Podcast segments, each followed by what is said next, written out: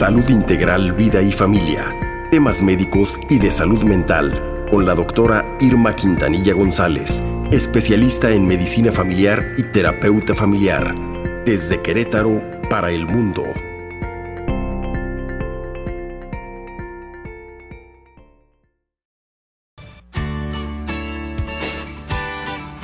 Las 7 con 23 seguimos con más información. Yo espero que sea de utilidad, así lo creo y por eso es que la tenemos.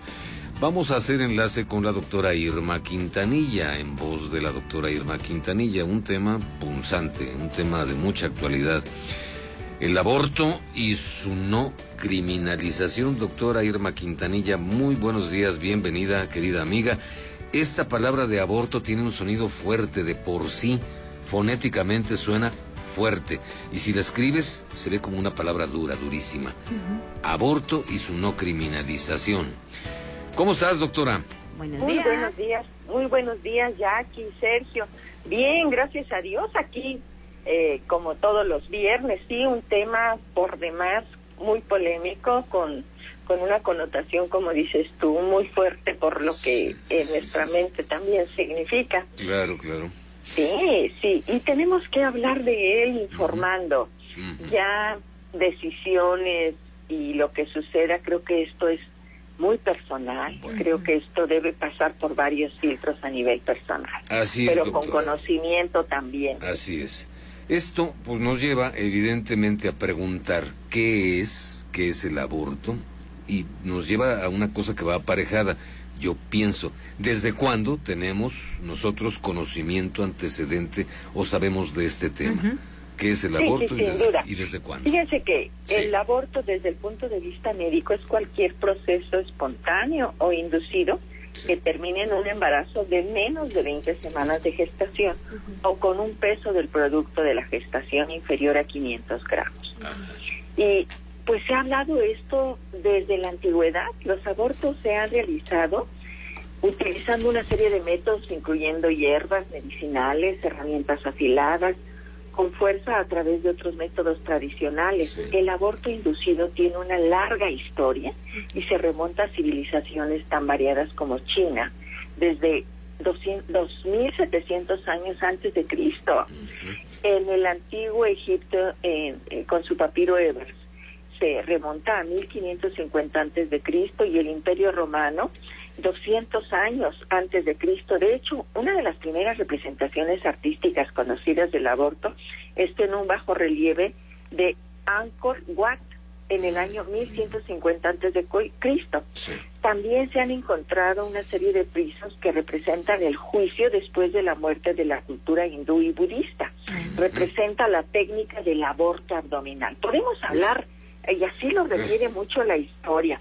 Incluso a nivel médico, fíjense que algunos eruditos médicos y opositores al aborto, porque siempre hay estas corrientes opuestas, han sugerido que el juramento hipocrático prohibió a los médicos griegos antiguos realizar abortos.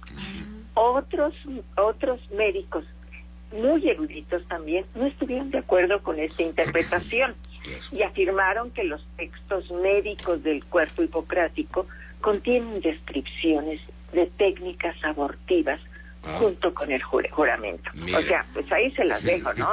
Realmente siempre existen estas dos estas dos corrientes. y sí, amigos, esto es el aborto y, se ha hablado desde, imagínense cuánto tiempo y hasta nuestros días, pues es todo un tema. Sí. Exacto. Sí. exactamente, eh, doctora. Y está muy referente en las películas, las eh, los esposas de los reyes y de todos los eh, gente de poder que salían embarazadas de sus súbditos, pues abortaban. Abortaban. Y justamente a esto, ¿por qué el aborto es un tema controversial, doctora? Sí. Sí, porque ha sido un tema que ha dividido socialmente y más ahora todavía que nosotros lo estamos viviendo. Uno de los motivos por los que se tiene tanta controversia ya aquí, Sergio, es porque este tema eh, aparece en diferentes factores. Los derechos humanos sexuales y reproductivos de las mujeres, que ya hablábamos hace una semana, y de los embriones. Grupos liberales, que son la mayoría feministas, contra grupos conservadores, ambos muy radicales. Mm, Las partes involucradas en el debate son los movimientos pro elección y Mm, Provida. Sí. Proelección enfatiza el derecho de las mujeres a decidir sobre su cuerpo, su libertad, para continuar o no su embarazo Pues y sí. contribuir a la reducción de la morbilidad y mortalidad que es prevenible. Sí. Y los Provida enfatizan el derecho del embrión o feto a que se termine su gestación y a nacer. Claro. Eh, refieren los primeros que es desde una visión de juicio moral que rechaza y es culpígena. Recuerden que somos una sociedad muy culpígena, generamos mucha culpa en los demás.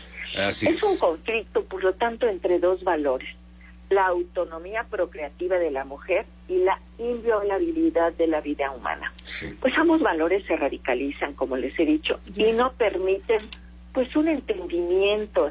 Nos cerramos por completo y, y, Sí, y no nada está mejor que lo que yo pienso. Siempre juzgo con un dedo y no veo que los otros que me apuntan para poder hacer un análisis. Este es el tema, Jackie, que, que nos que nos radicaliza y que y que nos tiene en el punto Sí. de pues de mucha controversia. Ah, Sí, sí, sí, sí, sí. Doctora, además, bueno, se, eh, entramos en un terreno, digo, esto es aparte na- na- nada que ver, o a lo mejor tiene que ver mucho. Entramos al, te- al terreno de la conciencia, que es lo que me permite hacer mi conciencia y que es lo que no me permite hacer mi conciencia. Pase lo que pase y peleese quien se pelee y se radicalice quien se radicalice. ¿Qué dice mi conciencia? Creo que también es una, una cosa, ¿cómo se llama? Importante de, pues para poder sol- solucionar esto que es controversial que nos explicabas, explicabas, Doc. Y de formas generales y sin ser tendenciosos, ¿qué caramba sabemos de aquí en nuestro país de este tema del aborto, doctora? Sí, sí, Sergio. Sin duda la conciencia es muy personal Sí. y cada quien después de cualquier acto se queda se queda con ella. Sí, sí. Entonces, sí, sí es es un tema que más allá de lo de lo que digan los demás es Ujú. qué digo yo, cómo me siento yo, qué decido yo. ¿Qué decido? Sí. Sí, alrededor de 56 millones de abortos se realizan cada año en el mundo, fíjense. El 45% son hechos de forma insegura. En el año 2006 se estimó que se llevaron a cabo 800 874.747 abortos inducidos, Sí. lo cual indica que de cada que, que cada año un número aún mayor de mujeres tienen embarazos pues que no son planeados. La tasa anual de abortos inducidos en México es de 33 abortos por cada mil mujeres, de entre 15 a 44 años. A nivel nacional ocurren aproximadamente 44 abortos por cada 100 nacidos vivos. El aborto es un procedimiento muy restringido legalmente y actualmente pues se lleva a cabo de manera clandestina casi en todo nuestro país. Híjole. Sabemos que en la Ciudad de México desde 2007 Ujú. ya está legalizada la interrupción del embarazo Claro. eh, y se lleva a cabo dentro de las primeras 12 semanas de gestación. Estas cifras hemos visto que, que las reportan cada día con, con mayor número, pero ¿qué creen? Que las mujeres atendidas no solo son de la Ciudad de México, No. son de diferentes estados de la República, principalmente pues de donde se criminaliza el aborto y recurren, o sea, hay, hay una puerta y bueno, pues hay que acudir allá. Las principales complicaciones, amigos, de un aborto no seguro son hemorragia grave, infección, peritonitis, lesiones en vagina y útero. También pueden tenerse consecuencias a largo plazo que afecten embarazos futuros, entre ellos la infertilidad. Y por Sí. supuesto, el riesgo de morir. Las mujeres están muriendo, han muerto por eso. Por años ha habido una manipulación psicológica a la población que ha generado una sociedad, como les decía, muy culpígena. Y por ende, no hay una responsabilidad, hemos dicho, la culpa solo quiere castigo. En cambio, la responsabilidad es una actitud madura Claro. para asumir y seguir una vida sana, basada en la conciencia que hablabas, querido amigo. Y, Pues sí. pues ahí están las cifras. O Ahí sea, cifras, sí. ¿qué, ¿cuál es la realidad? ¿Qué es lo que está pasando? No porque se, se criminalice, se ha dejado. No porque se, se permita, eh, se está induciendo, ¿no? Claro. Exacto, doctora. Claro, esto, esto, doctora, está como los avisos que tienen las cajetillas de cigarrillos, de lo que te puede pasar si tú continúas fumando. Pero la gente sigue comprando a pesar de los avisos, es decir, no ha servido para nada. Exactamente. Y así estamos con esto del aborto. Y es un tema que se tiene que abordar, doctora, porque lo dan las cifras y porque está presente y porque se hace porque se están realizando. Doctora, ¿por qué la Suprema Corte de Justicia de la Nación asume esta función para no criminalizar el aborto? Sí, ¿qué pasa? Porque está muy raro, doctora. ¿Se permite, no se permite? Eh, hablabas hace un rato de que en la Ciudad de México, pero solamente hasta 12 semanas, después ya no. Está raro, mucha gente no lo comprende. A ver el punto de vista médico aquí. Sí, sí, sin duda, establecer un orden jurídico es parte de la tarea de la Suprema Corte de Justicia de la Nación. Estamos siendo testigos de esta decisión histórica que en el que están dictaminando como inconstitucional la penalización del aborto voluntario, pues viola el derecho a decidir de las mujeres y personas gestantes, fíjense el término, ¿eh? que, por ahí luego. Entonces, aquí, aquí está, a partir de esta declaración, pues nunca más una mujer o persona gestante deberá ser juzgada penalmente. Hoy se destierra la amenaza de prisión y el estigma que pesa sobre las personas que deciden interrumpir libremente su embarazo, según este dictamen. El aborto debe ser atendido por el Estado. De verdad es importante que aunque es un tema a nivel de conciencia y personal, también es un problema de salud pública su penalización no ha logrado hasta el momento abatir los altos índices de abortos clandestinos que en muchas ocasiones culminan en esos daños irreversibles que les mencionaba y sobre todo en la muerte de muchas mujeres desvalidas socialmente.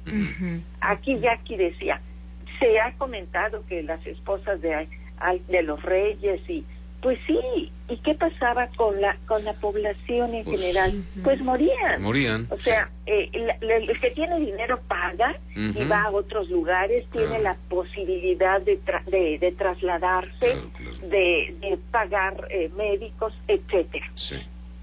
La despenalización de algunos abortos pues no implica fomentar este hecho. En cambio, su penalización significa una grave violación a los derechos fundamentales de la mujer.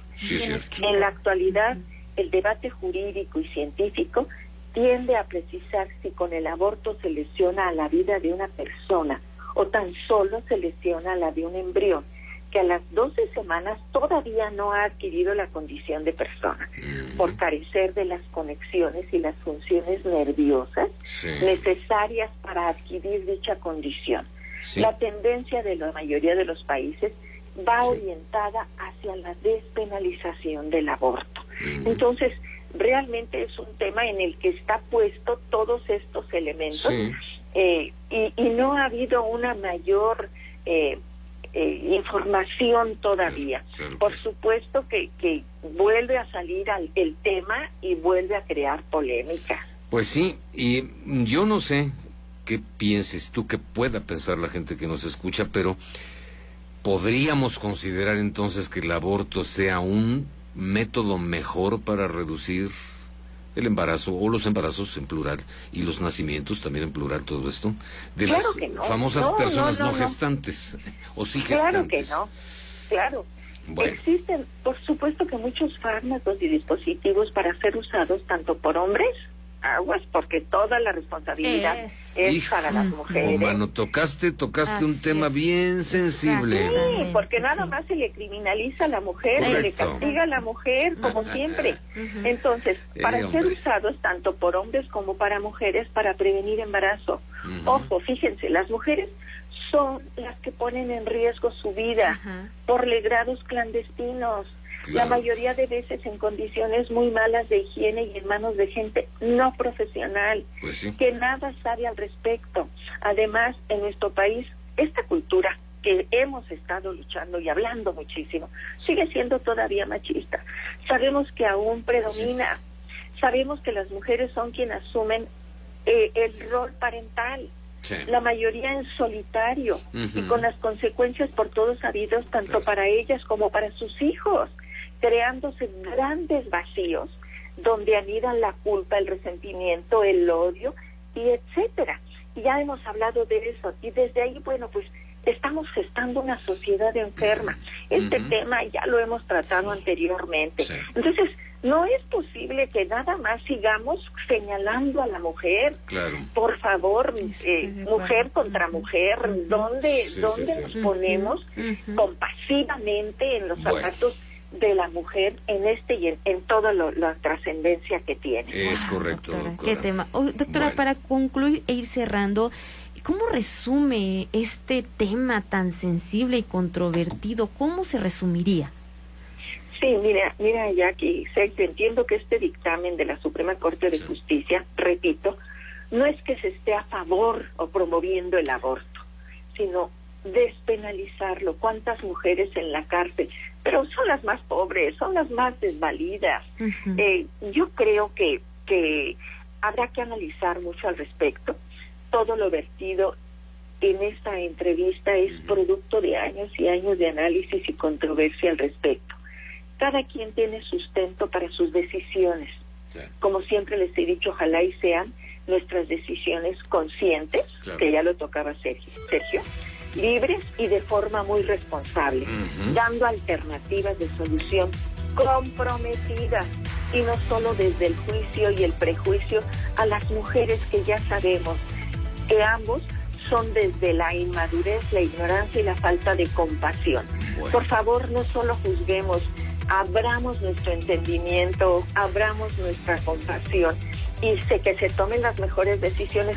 Un tema importante ¿eh? que ya no se nos alcanza es eh, hablar sobre, sobre el papel que el médico va a juzgar. Eh. Bueno, ¿te, parece? El día de ayer, el día de ayer se reunieron, pero aún los ministros aún no dan toda, todavía a conocer qué papel va a jugar el médico y, esta, esta situación ya la trataremos más adelante. La tratamos sobre la objeción de conciencia. La, la, objeción de conciencia es un tema que hay que tratar. Tú lo manejas muy bien, lo hemos hablado tú y yo en lo personal muchas veces. Te pido por favor si lo tocamos el viernes que entra. Sí, sería sería muy interesante porque también es un derecho de los médicos la objeción de, conciencia. Y si a respeto de derechos vamos, creo que, que es un tema importante. Te agradezco, Irma Quintanilla. Excelente Gracias. fin de semana. Para ti. Disfrútenlo y pues hay que, hay que seguir informándonos. Así Gracias, doctora. Gracias, doctora. Irma Quintanilla. Continuamos con más información interesante, supongo yo, y espero, aquí en Capital Noticias Así es, tres mil mujeres en la cárcel por abortar ahorita en México. Siete con cuarenta.